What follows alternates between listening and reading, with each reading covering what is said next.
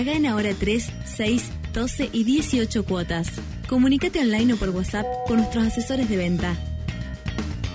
Recibí tus neumáticos en cualquier lugar del país con envío gratis. También puedes colocar tus neumáticos Pirelli en la sucursal más cercana. Encontranos en Neuquén, Cipolletti, Añelo o Bariloche. Mil Ruedas Pirelli Performance Center. Estamos en milruedas.ar. O en redes, arroba milruedasarg. Mil Ruedas te pone en marcha. Desde las 7 y hasta las 9, tercer puente.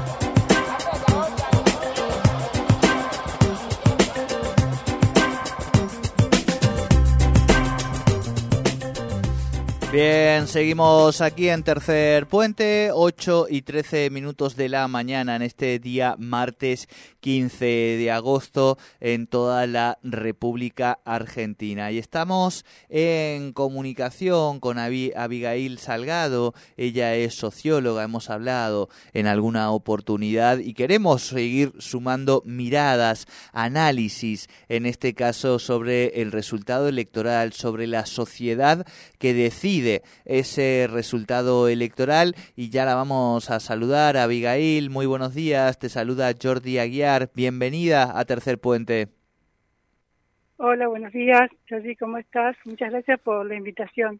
No, por favor, gracias a vos por, por aceptar esta invitación. Habíamos hablado en otra oportunidad también un poco de estos mismos temas, pero no habíamos previsto, eh, no vamos a decir nada hacia prever, porque seguramente sí teníamos muchos indicadores, pero sí eh, tenemos hoy un resultado electoral que nos pone en el escenario o en el escaparate de aquellas democracias occidentales donde la extrema derecha, donde estos nuevos movimientos, ¿no? Este ideológicos, digo, no le quiero poner solamente la etiqueta de extrema derecha porque me parece que es más complejo, pero sí donde todos estos movimientos ideológicos que tienen distintas raigambres empiezan a tener o a ocupar el centro de la escena política. ¿Cuál es tu primera mirada, Abigail, en relación al resultado de estas elecciones del pasado domingo? Bueno, eh, en primer lugar también me resultó sorprendente, eh, o sea, si bien veo y siguiendo la tendencia, el candidato es como muy novedoso como para poder este tener estos resultados. Pensaba que iba a ganar por ahí este una Burlich o un Milley, el Milley no, perdón, este Massa, que iba a continuar el oficialismo o iba a una tendencia más hacia Burlich. Pero la realidad, analizándolo, teniendo como en cuenta eh, en qué se basa nuestra democracia, los fundamentos de, nuestra creencia en el sistema político partidario y en nuestro Estado en su conjunto, eh, podríamos decir que estamos ante una crisis de legitimidad o de credibilidad en, digamos, no solamente en la democracia, sino en el Estado, en su funcionamiento en su conjunto, lo cual es muy crítico. ¿sí? Esta crisis, de alguna manera, se se ha potenciado en un contexto donde distintos eh, gobiernos partidarios, eh, dentro de lo que vendrían a ser los gobiernos partidarios más este, clásicos, no han podido revertir variables eh, negativas para el desarrollo económico, social, como por ejemplo la inflación, el desempleo, la falta de producción, la seguridad, sí, la justicia social en otro sentido distinto a como lo lo estamos empleando este, comúnmente. Entonces, todos esos indicadores negativos eh, que no han sido revertidos ni por Cambiemos en su momento con Macri ni con este gobierno de Fernández, eh, hacen que el ciudadano se siente impotente y deje de creer no solo en el Estado, que es bastante grave esto, pero también este, en, la misma democracia. ¿sí? Entonces, en esa situación de impotencia, de no saber qué hacer, cómo resolver, aparece una figura con un fuerte carisma que vinculado al contexto de crisis logra ser como una especie de conexión, ¿sí? Eh, logra eh, generar eh, empatía para distintos sectores que no están vinculados entre sí, ¿sí? Como fue en su momento, eh, bueno, épocas de crisis sociales que hemos tenido, que la misma Europa ha tenido con el auge del fascismo, ¿no? Contextos de crisis de ese estilo que hacen que estas figuras que en otro momento de, de, tranquilidad no tienen relevancia, en este contexto sí, porque pasan de la impotencia a la sensación de potencia, a una ah. respuesta emotiva de parte del ciudadano. Claro, Abigail. Joven, viejo, sí quiero detenerme aquí un segundito, porque muchas veces con cuando analizamos la historia, ¿no? Decimos, bueno, pero ¿qué, qué tuvo que pasar para que Hitler asumiera el, el, poder y la gente lo votase, digamos, ¿no? Y uno ahí se pone a mirar la historia, analiza, qué sé yo. Me da la sensación de que cuando pensamos hoy en esa frase, la respuesta la tenemos en el presente. Digo, ¿qué, qué tendría que pasar? Bueno, aquí está la respuesta, digamos, ¿no? En términos de eh, lo que venimos analizando fenomenológicamente de nuestra sociedad, en lo económico, en lo social en el último tiempo, y qué condiciones son necesarias para que se produzca la irrupción de determinados discursos eh, antisistema y, y desde una mirada también muy antihumano, vamos a decir. Bueno, me parece que aquí es donde estamos, en este momento estamos parados en ese lugar. Exactamente, y es crítico porque para los partidos eh, más oficiales o clásicos eh, va a ser muy difícil revertir esta tendencia desde el punto de vista de acá octubre. Es como que eh, es un contexto complicado. Eh, hay algo mm, que, que, hemos visto también que ha pasado cuando uno toma como, como variable comparativa eh, las elecciones en España con Vox ahora o lo ocurrido en Brasil con, con Bolsonaro, con Donald Trump este, en Estados Unidos y es que eh, en relación a, a, esta dificultad que tienen también los estados para poder revertir esta situación en tan poco tiempo en este proceso electoral, que tiene que ver también con eh, cuanto más me criticas, más fuerte me haces. Digo, estaba tratando de recordar las movilizaciones de los movimientos feministas en el proceso electoral en los últimos días contra Bolsonaro o contra Donald Trump. Y uno lo que veía es que de alguna manera ese tipo de respuesta por parte del sistema tradicional lo que hace es eh, seguir acrecentando, digamos, se alimentan este tipo de fenómenos también de ese tipo de, respuesta del sistema tradicional. Exacto, sí, porque tiene que ver también cómo el contrincante responde a la crítica y ese es un punto muy decisivo, ¿sí? Porque el contrincante no se siente interpelado, sino que usa esa crítica para reforzar su imagen. Y muy difícil, por ejemplo, para un candidato eh, no sé, del, oficialismo, hoy tener una discusión con mi ley y ganarla, ¿sí? Porque el mismo eh, contrincante se posiciona superando la crítica en su discurso. Entonces, eso lo empodera aún más. Y eso le da también al, ciudadano que, que, se siente impotente frente a, la incapacidad de poder este, hacer algo, eh, se siente como más representado, por así decirlo. Claro, claro. Eh, todo esto y todo este deterioro de, de, condiciones materiales de una democracia que deja muy a la intemperie a, vastos sectores de la sociedad, digo, ¿no? Este, cuando naturalizamos que hay un 40% de pobreza, un 60% de los niños y niñas menores de 18 años en situación de pobreza, bueno, después de unos cuantos años no nos pueden sorprender tampoco este tipo de fenómenos, digo, trato de reflexionar en, en voz alta, Abigail, pero además esto también eh, con un aumento de la violencia intrafamiliar, de, de, la conflictividad eh, eh, social, ¿no? De estos relatos este, furiosos, del incremento en el consumo de drogas y alcohol, del abuso de, de los psicofármacos que hemos visto también un alto crecimiento en su, en su consumo. Digo, esto también va teniendo otras señales, ¿no? Se va manifestando esta, este malestar o los distintos malestares, los vemos cómo van este, dejando sus marcas en el día a día. Exacto, y aquí también es importante resaltar la figura de Bukele, ¿sí? Un gobierno, un presidente también latinoamericano, que eh, ha demostrado en su país controlar a las malas, ¿sí? Entonces, ese, ese ejemplo de ese presidente joven eh, airioso como también es mi ley, también es una es un referente que han tenido en cuenta los propios electores de, de mi ley a la hora de elegir candidato, porque dicen, bueno, pero mira, al fin y al cabo un gobierno así es el que finalmente termina con la delincuencia a la calle. Entonces, esos ejemplos, sí, bueno, no importa, pero el tipo lo solucionó.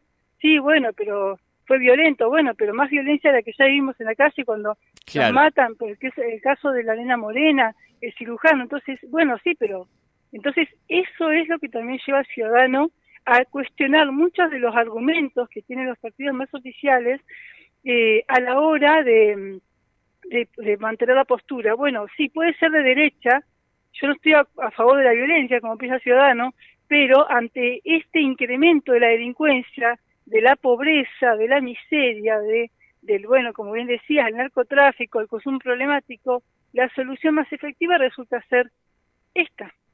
Eh, se entiende más o menos, esa, es un poco la visión de, no es que el ciudadano que votó en mi ley sea una persona violenta, o sea, hay de todo, hay sectores de todo tipo.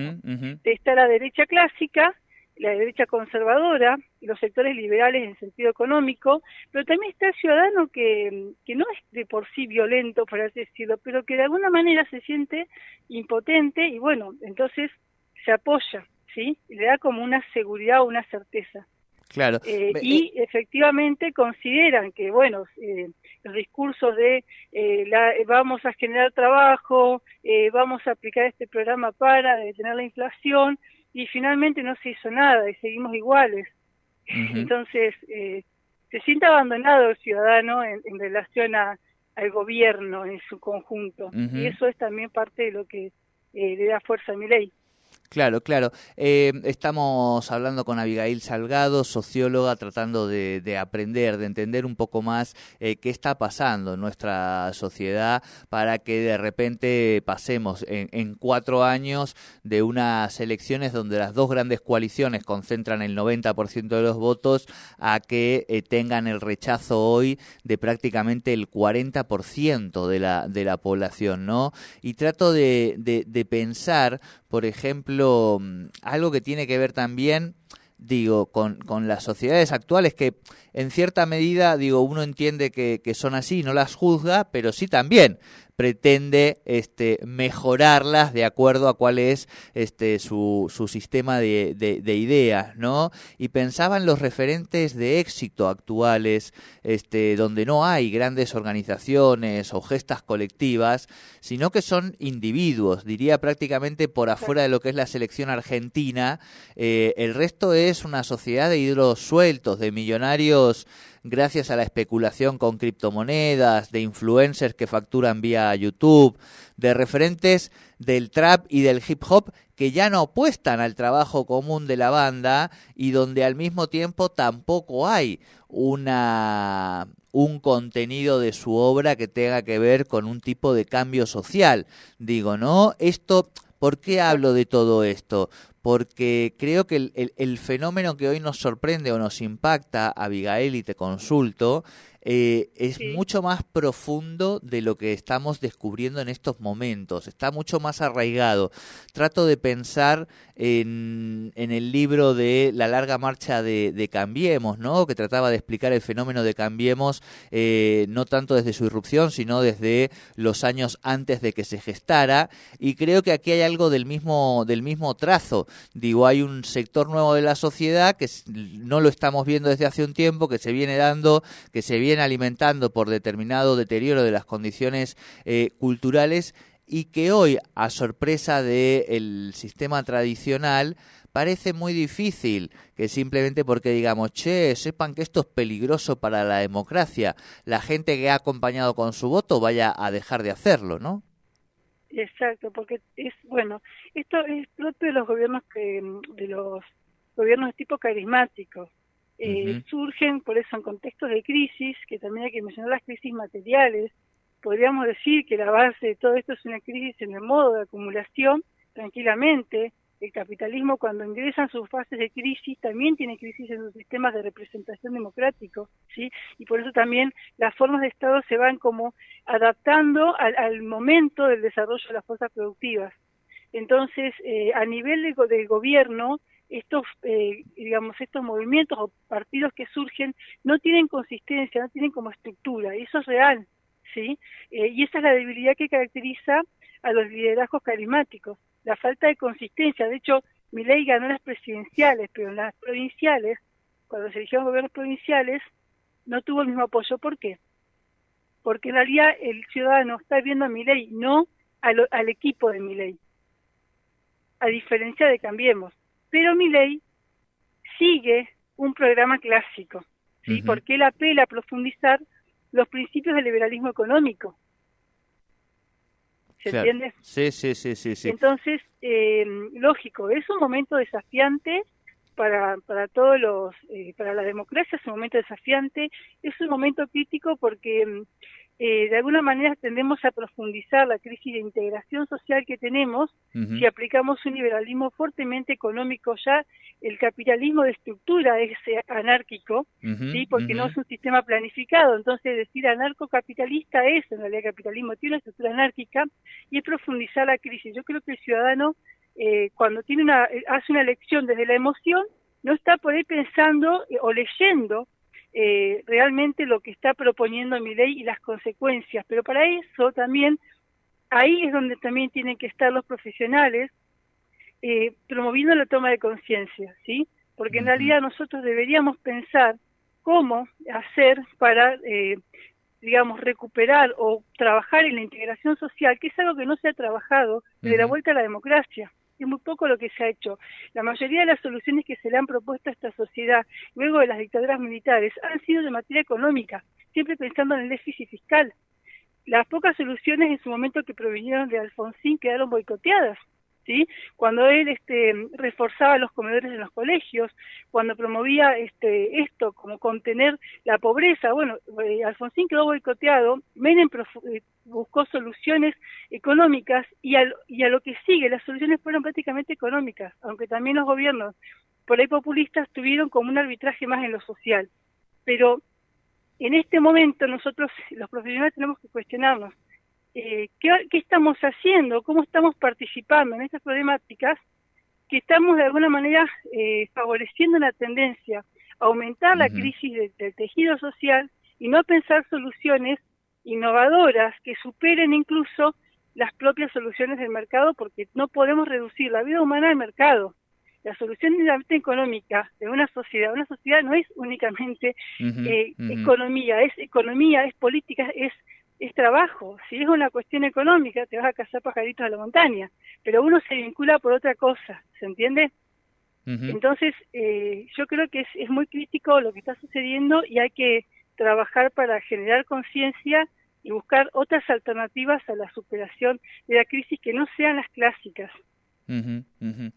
es un poco lo... Sí, sí, sí. El desafío es mayúsculo, vamos a, a decir, ¿no? Este, porque realmente, insisto, eh, porque además tiene hasta su propia eh, capilaridad comunicacional, es decir, eh, mucha, yo hablaba esta semana, este fin de semana con muchos amigos, colegas que les decía, a ustedes no les hace, hace tiempo cuando ustedes navegan por YouTube, ¿cuál es el político que más les aparece? Dicen Milei, ¿viste? Y le digo, bueno, empecemos a pensar, digamos, qué está pasando, que también hay sus propios canales de comunicación eh, potenciados, es decir, no hay eh, eh, eh, eh, medios de producción simbólica muy potentes y canales de producción simbólica y de construcción de sentido en ese espacio, sea mi ley o el que fuera, que están muy consolidados, digamos, ¿no? Entonces, no te voy a pedir la solución mágica, Abigail, pero ¿por dónde crees vos que están la, las claves? No digo o sea, simplemente para volver a, a, tejer en tanto y en cuanto sociedad un contrato social que, que, nos contenga en cierta medida a las grandes mayorías, porque creo que finalmente eso es parte de lo que está roto, digamos, ¿no? Eh, hay una, una parte de las generaciones, eh, no sé, hasta los docentes, digo, ¿no? Este, que tienen, que, que piensan, o generacionalmente, que piensan en la posibilidad de tener una jubilación, etcétera, etcétera, pero hay una sociedad que ya claramente sabe que, que esa no va a ser su realidad, digamos. Bueno, ¿cómo construir esa nueva sociedad que nos contenga a todos, no? Bien, yo creo que la solución, o sea, es un momento de crisis de modo de producción, como decía, es una, también tenemos crisis a nivel de lo vincular por, por la circulación de, ciudadanos por el mundo, por así, por así decirlo, pero creo que la, la solución sería pensarlo de esta manera, darle a la sociedad civil lo que es la, la sociedad civil, al Estado lo que es del Estado, ¿sí? Em, y eh, permitir o, fomentar el desarrollo de la, del trabajo, ¿sí? Vamos a decir, trabajo colectivo en los asuntos que son de problemáticas o intereses ciudadanos.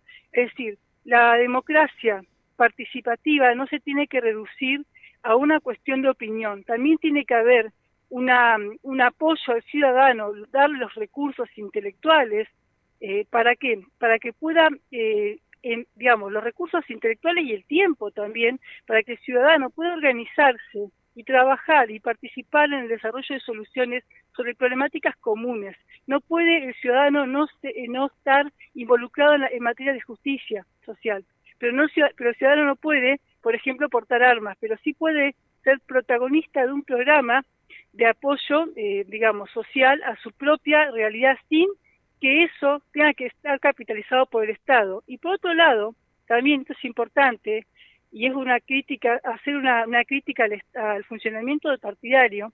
¿Por qué? Porque los recursos eh, del gobierno se emplean para rivalizar y competir con el contrincante y muchos de los recursos que están como pasivos y activos dentro del Estado están estancos en cada organismo, en cada institución, y son recursos que se ponen a circular si permiten la generación de un valor social, evitando el mercantilismo y el endeudamiento. No sé si se entiende mi concepto. Falta integración entre distintos organismos e instituciones estatales por un lado, es decir, el Estado que se ocupe de lo que puede hacer, que es la regulación social, sin duda, pero también que la sociedad civil participe en cuestiones que son de materia propias, como la seguridad, el trabajo. Hay soluciones creativas a la falta de recursos existenciales que pueden provenir de la propia sociedad civil, si se le permite el acceso al recurso. ¿Se entiende? Entonces, el Estado, querer capitalizar todo, eh, monopolizar los recursos de la sociedad, eso es un error. Emplear los recursos para competir eh, interpartidariamente y no emplearlos para beneficio del desarrollo social es un error. Y esa es la crítica que tienen que hacerse los gobiernos de hoy en día. Pero tampoco se puede dejar a la sociedad civil al merced y que se las arregle como pueda. ¿Se entiende? Entonces, darle a la sociedad civil lo que le compete y el Estado que utilice los recursos que hoy están estancos como medios de producción que se están como eh, devaluando eh, porque porque están estancos en cada institución o organización hacer circularlos ponerlos al servicio de la producción de bien común y que el endeudamiento externo sea la última vía sí el endeudamiento tendría que ser la última forma porque quedas atado a los programas económicos que te, impone, te imponen los mismos extranjeros, el Fondo Monetario, las bancas internacionales. Por ahí es muy ambicioso y difícil de entender. No, no, no, está clarísimo, Abigail, está clarísimo en relación además porque hay cuestiones que son repetitivas eh, y que son hasta cíclicas en nuestra sociedad, entonces creo que la, la sociedad las entiende. Eh, como siempre, te agradecemos mucho este contacto y este ratito de reflexión y análisis aquí en la, en la radio en Tercer Puente. Gracias a ustedes en cuenta. No, por favor, gracias a vos.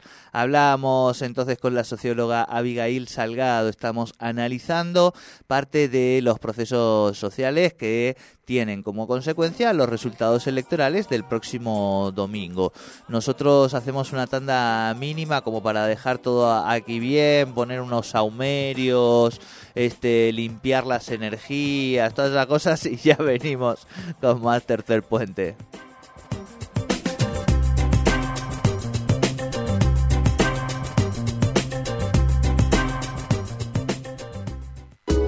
En Neuquén una opción de avanzada en muebles.